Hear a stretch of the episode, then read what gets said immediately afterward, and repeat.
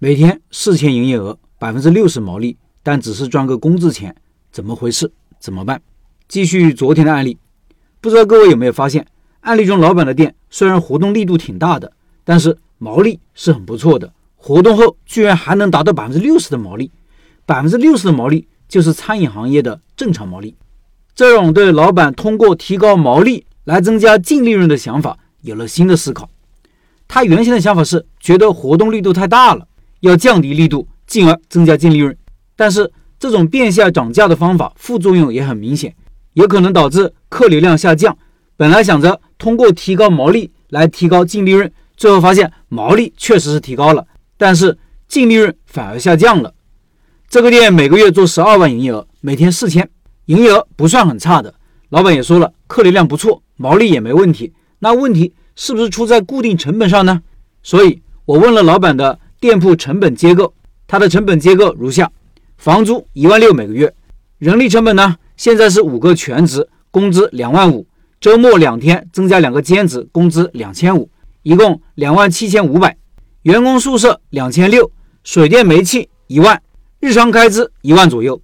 这个日常开支包含外包洗碗筷的两千，卡式器两千。员工一日三餐三千，日常杂七杂八的预计支出三千，这就是老板的成本结构。各位可以先想一想，你觉得这个成本有问题吗？你可能觉得成本高了，成本降下来，净利润就立马高了。比如人力成本现在是五个人，日均人效才八百，对于一个高客单价的店铺来说确实不高。减少一个人的开支，每个月就可以增加五千的净收入。还有水电燃气居然这么高，占比高达百分之八点三。我店营业额每个月有十二万左右，水电也就三千多一点，超过三千五，我都要找店长，是不是晚上空调忘记关了？还一项日常开支一万，也有可能有降低的空间。假如这个店的营业额达到了一定的瓶颈，比如市场空间就这么大了，比如产出也已经到天花板了，那降低成本就是最好的出路。不过这个案例我有不一样的看法了，我现在倾向于认为这个店既不是活动力度大的问题。也不是老板说的毛利低的问题，也不是成本结构的问题，至少不是核心关键问题。我觉得最大的问题是营业额还不够高，还没达到合理的水平，所以提高营业额才是更好的出路。各位可以看看下面的这个演算表格，我的一个演算表格啊，我把这个表格放公众号文章里了。听音频的老板可以到开店笔记的公众号查找对应文章，看这四个表格。表一是老板现在的经营情况。他说：“就是赚个工资钱。”表二呢是老板打算做的，就是希望通过降低活动力度来提高净利润，但由此可能产生表中的副作用。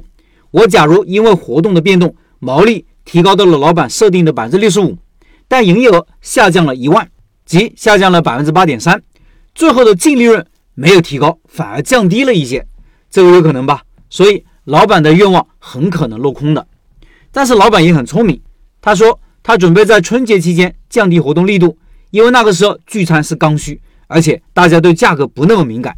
我认为这是避免这种可能性的很好的时机。但是春节过后呢，可能就会急剧下降。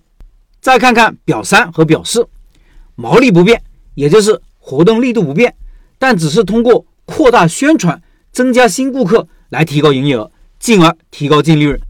如果是表三净利润两万三是正常水平的话。那表示每个月五万多的净利润，那就是相当优秀了。当然，这种算法还比较粗糙，营业提高了，有些成本也应该相应的提高，尤其是表示的成本，比如水电燃气和日常运营开支应该增加一些的。人工呢，如果还是五个员工，人效就是一千三，我认为此时大家都有活干，不会养闲人。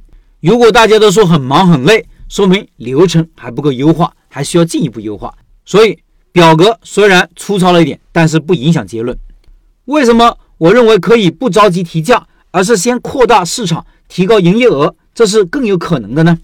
因为这里有两个参照：一是竞争对手每天可以做一万的营业额，说明这个商圈不差，有消费潜力，而且老板的房租也说明了问题；二是大家可以看看表示的各项成本支出的占比，当营业额可以做到约二十万的时候。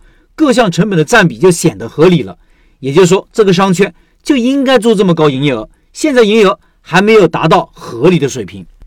一句话，你处在这么个商圈，租了这么个铺子，有这么多成本，有这么个竞争对手，这个店就应该达到那个水平。这就是为啥我更倾向于老板保持现有的活动力度，通过扩大宣传来提高营业额，进而提高净利润，而不是降低活动力度，提高毛利来提高净利润。最后看看老板怎么做。这样的思考就是作为一名经营者的日常思考。欢迎各位老板也分享你店里的情况。